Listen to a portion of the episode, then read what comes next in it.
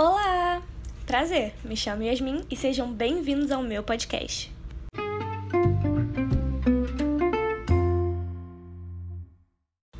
E aí, como vocês estão? Eu estou ótima e espero que vocês também. Sou uma adolescente de 15 anos que estudo na Escola Municipal Benevenuta Ribeiro, cursando o nono ano, e participo do projeto Meninas e Mulheres na Redução de Riscos de Desastres. E no podcast de hoje venho falar sobre minha experiência no projeto.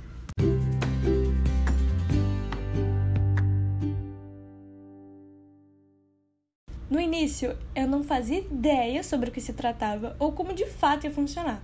Então, consequentemente, eu fiquei super nervosa e confusa. E para vocês não ficarem como eu no meu primeiro dia, irei explicar para vocês do que se trata o projeto. O objetivo do projeto é capacitar meninas e professoras no uso de recursos tecnológicos inovadores para a compreensão de conceitos relacionados à redução de riscos de desastres, despertando o interesse para o campo das engenharias e produzindo recursos educacionais de divulgação científica sobre a temática abordada. Para isso, realizamos oficinas interativas e capacitações de recursos tecnológicos inovadores, por exemplo, caneta 3D, protótipos de engenharia, Scratch, dentre outros. Buscando despertar o interesse da menina na idade escolar, graduandas e professores de redes públicas pelas engenharias, na medida em que também contribui para a promoção de equidade de gênero e igualdade de oportunidades no campo das ciências exatas.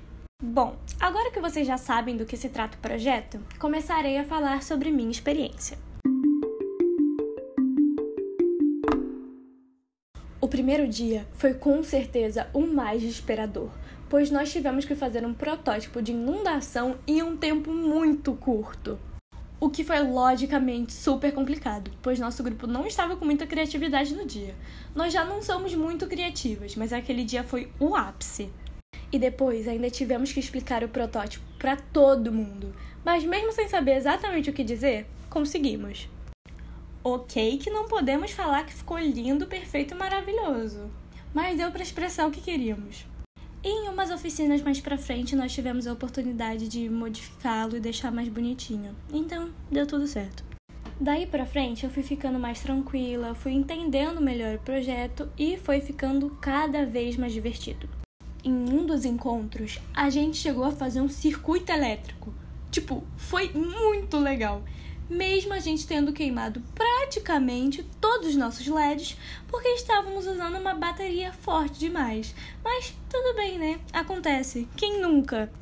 E principalmente a melhor parte e o melhor objeto já inventado, o buzzer. Foi muito divertido, nós ficamos brincando com o barulhinho que ele fazia e foi só incrível. E como cada semana o encontro era uma escola diferente, nós acabamos conhecendo ambientes novos e assim não ficou tão cansativo e desanimador como poderia ter ficado se fosse no mesmo lugar sempre.